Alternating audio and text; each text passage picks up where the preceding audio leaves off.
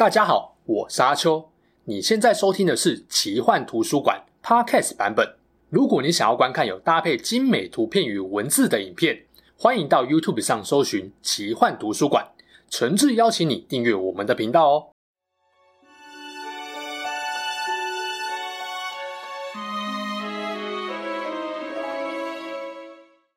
Hello，大家好，我是阿秋，来聊聊神秘奇幻的主题故事。最近《鬼灭之刃》剧场版让这部动漫再次爆红。如果你对于奇幻故事有基本的认识，也大概看过《鬼灭》，应该就知道里面的恶鬼设定有很大一部分是来自于欧洲的吸血鬼。对了，之前《无限列车》剧场版上映时，我有一支影片就是在跟大家聊聊《鬼灭之刃》里面的鬼。还没有看过的，记得点一下右上角的资讯连接看一下哦。跟吸血鬼有关或采用吸血鬼设定的作品有很多。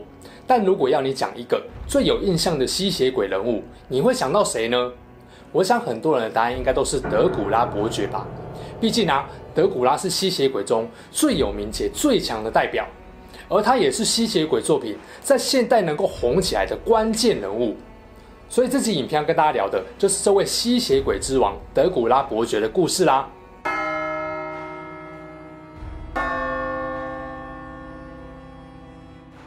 吸血鬼是起源自巴尔干半岛跟东欧斯拉夫人的民间传说，是从坟墓中苏醒，以吸食人类或其他生物的血液来维持力量的王者，类似中国的僵尸或西方的丧尸。他们死而复生，拥有不死的能力，除非使用特定方法，否则是没有办法消灭这种不死生物的。相传德古拉伯爵就是吸血鬼一族的始祖兼领袖。而他的故事深深影响了现代人对于吸血鬼的印象。至于是什么故事呢？我等一下会跟各位讲。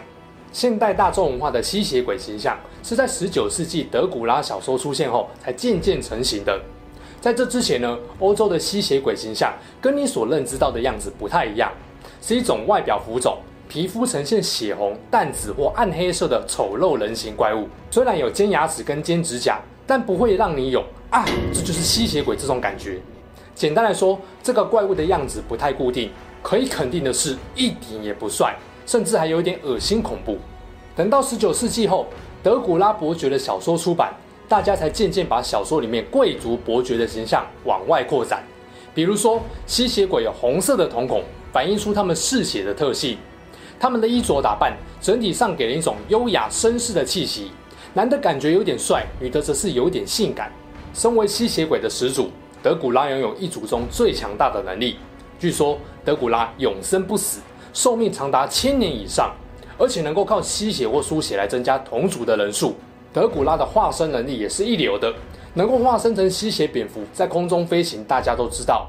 但其实不止吸血蝙蝠，为了掩人耳目，德古拉也常常化身成其他动物，像是猫或老鼠之类的。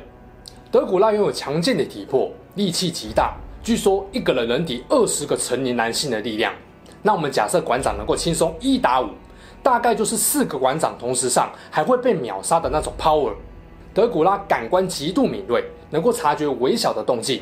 以他为首的吸血鬼群不仅恢复力强大，受伤后能够很快被治愈，就算面对致命攻击也不怕，因为他拥有高速移动的能力。除此之外，德古拉还拥有能够迷惑被害者、控制他人心智思想的能力。可以借由一个眼神或一个手势催眠对方，杀人不费吹灰之力。天下万物皆有弱点，德古拉当然也有弱点。他怕阳光，怕大蒜的臭味，怕十字架、圣水、狼人跟银制品等等。只是身为力量最强大的始祖，德古拉的抗性相对于一般的吸血鬼来说是比较高的。不过要注意的是啊，不同作品中的德古拉拥有的能力跟惧怕的事物可能也不太一样。例如说，有一些作品中的德古拉会怕太阳，所以白天都躲在古堡或墓地里面沉睡；有的呢就不怕，在大太阳底下露脸也不会被烧成灰。听完前面的内容，有些人可能会说：“所以阿秋，你是说永生不死的德古拉伯爵是假的吗？”我的回答是：不完全是。虽然这位吸血鬼之王是出自1897年的同名小说《德古拉》的虚构人物。不过，他并不是作者凭空虚构出来的，而是以一位真实历史人物为范本所改编的。这个人就是十五世纪瓦拉吉亚大公弗拉德三世。究竟为什么这位贵族会变成后来的吸血鬼之王？德古拉跟佛拉德三世又有什么相似之处？记得要去看英雄说书频道的影片，让说书人阿瑞帮你解密这段过去。拜托，应该多数人都是从阿瑞那边左转过来的吧？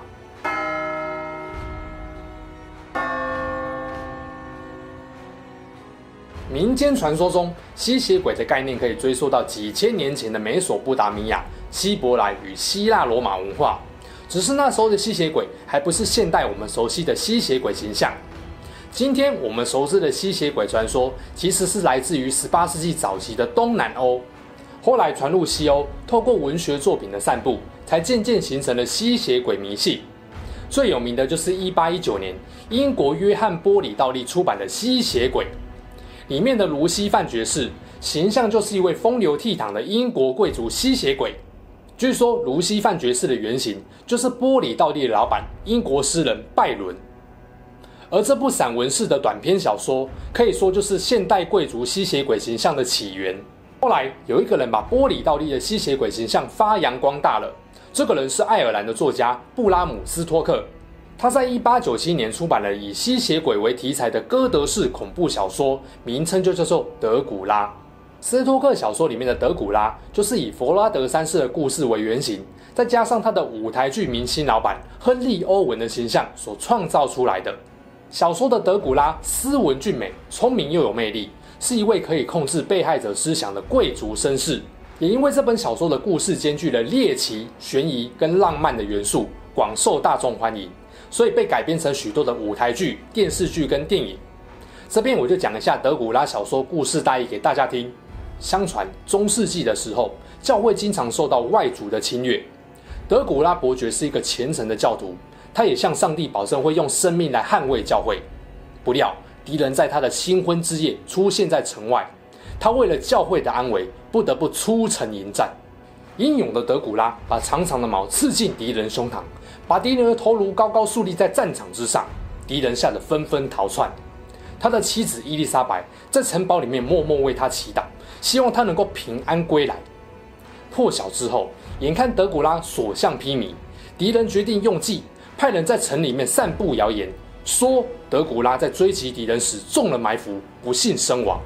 假消息传到德古拉妻子耳中，伊丽莎白悲痛欲绝，以为失去爱人的他站在窗边一跃而下。跳进了城堡里面的护城河内，德古拉好不容易终于击败敌人，心心念念要早点回到亲爱的妻子身边。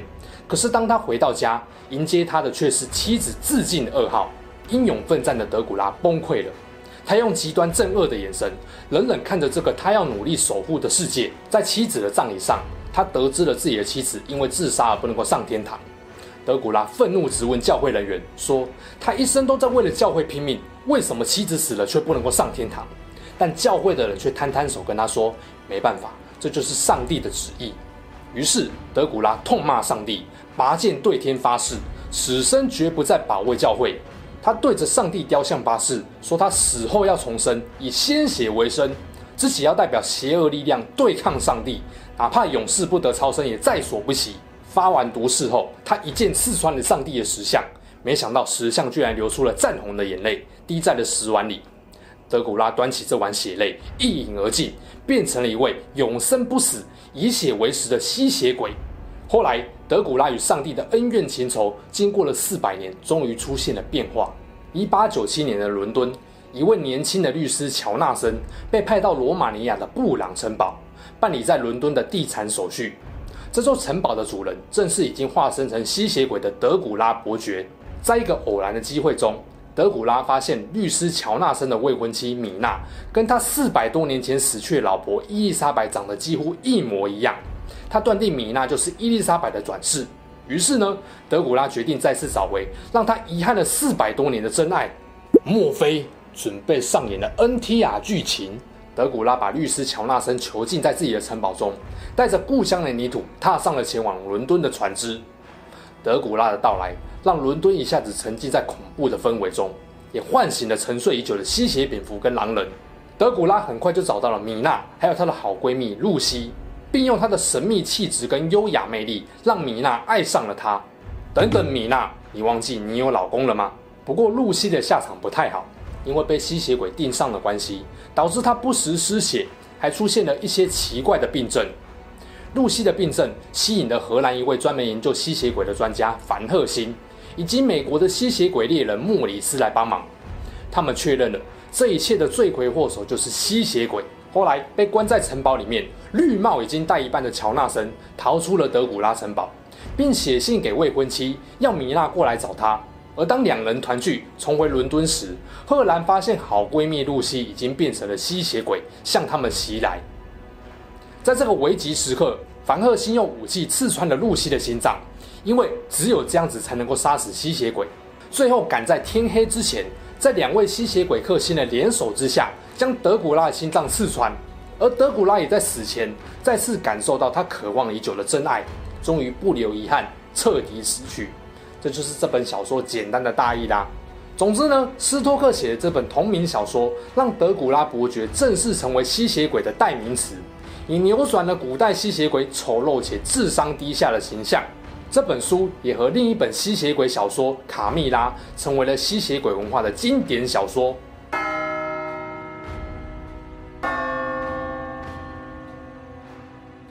德古拉的小说出版后，风度翩翩、拥有迷人魅力的贵族绅士吸血鬼一时之间大受欢迎，也出现了许多有相关设定的作品。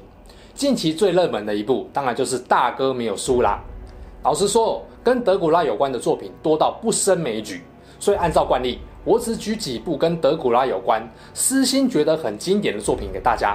小说的话，由一九九二年开始出版，英国小说家金纽曼所写的《吸血鬼元年》，是一部把吸血鬼跟真实历史、政治跟人物融合在一起的平行世界故事。特别的是，里面的德古拉居然是大英帝国很长一段时间的实际统治者，真的非常奇妙。如果以电影来看，一九二二年的《不死僵尸孔利交响曲》可以说是古老那种丑陋可怕的吸血鬼代表作品。到了一九三零年代以后，德古拉的外形渐渐定调成贵族绅士，通常梳着整齐的油头发型，穿着深色西式礼服，披着红内里黑外皮的宽底大披风。影响了现代大部分的吸血鬼。我觉得现在年纪大概二三十岁的朋友，想到有哪部作品让你爱上吸血鬼的，应该有不少人会提《暮光之城》系列。毕竟里面的爱德华真的很美型，把吸血鬼那种阴郁神秘的感觉表达得很好。虽然演爱德华的罗伯·派丁森曾经说自己很讨厌爱德华这个角色就是了。不过对我来说，真正让我喜欢上并想要了解吸血鬼由来的，是1994年的《夜访吸血鬼》。阿汤哥跟小布这两位帅哥所演的吸血鬼，真的完全让人讨厌不起来呀、啊！不止不讨厌，还很喜欢呢、啊。其他还有像是《吸血鬼真爱不死》《刀锋战士三》《凡赫星》《德古拉永昼传奇》等等，都是跟德古拉有关的知名电影。动画的话，我很推《吸血鬼猎人 D》这部。而电玩游戏的话，我觉得最经典的就是《恶魔城》系列了，经典到这系列游戏出了超过四十部的作品，还在二零一七年改编成动画，在 Netflix 上面播出，广受好评，绝对是想要深入了解这位吸血鬼之王必定要接触的作品。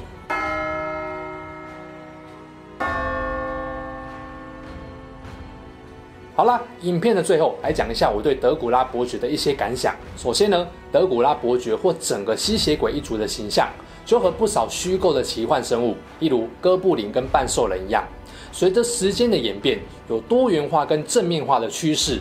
最明显的就是从单纯丑陋邪恶的形象，转变成城府很深的黑暗绅士贵族。在这种形象里，最经典的系列作就是 Konami 的《恶魔城》系列了。超过了四十部作品的互相牵连，建构出独一无二属于德古拉跟古老猎魔家族绵延不绝的恩怨情仇。游玩时，玩家不只能够感受到强烈的代入感，也能够在探险古堡的过程中，深刻体会到德古拉跟他黑暗阵营的魅力。不过，其实这种绅士形象，我认为也有一种暗喻讽刺的意味在哦。他们是怪物中的贵族，也是英国社会中博雅好学、高傲自负却不知民间疾苦的贵族阶级代表。他们习惯运用权势与强大力量，神不知鬼不觉地征服目标，骨子里也经常不屑平民的粗鄙言行。与其说德古拉给人一种人类与恶魔之间的距离感，不如说是一种平民跟贵族之间的距离感。看似距离不算远，但在各方面却天差地别。时光飞逝，到了一九九二年，由教父导演所执导的《吸血鬼真爱不死》电影，加入了不少史实中佛拉德三世的经历，扭转了德古拉纯粹邪恶的形象。后来到了二零一四年的《德古拉永昼传奇》中，甚至赋予了佛拉德三世一个新的正派形象，不再血腥残暴，而是为了拯救国家跟家庭，不得不定下恶魔契约，化身成力量强大的吸血鬼，以抵抗土耳其帝国的侵袭。这样的转变虽然有一点非主流，有种硬要把魔王变成英雄的违和感，但我认为这正是奇幻故事呼应二十一世纪社会越来越多元跟自由化的合理转变，而这也让奇幻故事不再局限于单一套路，大大增强了可看性。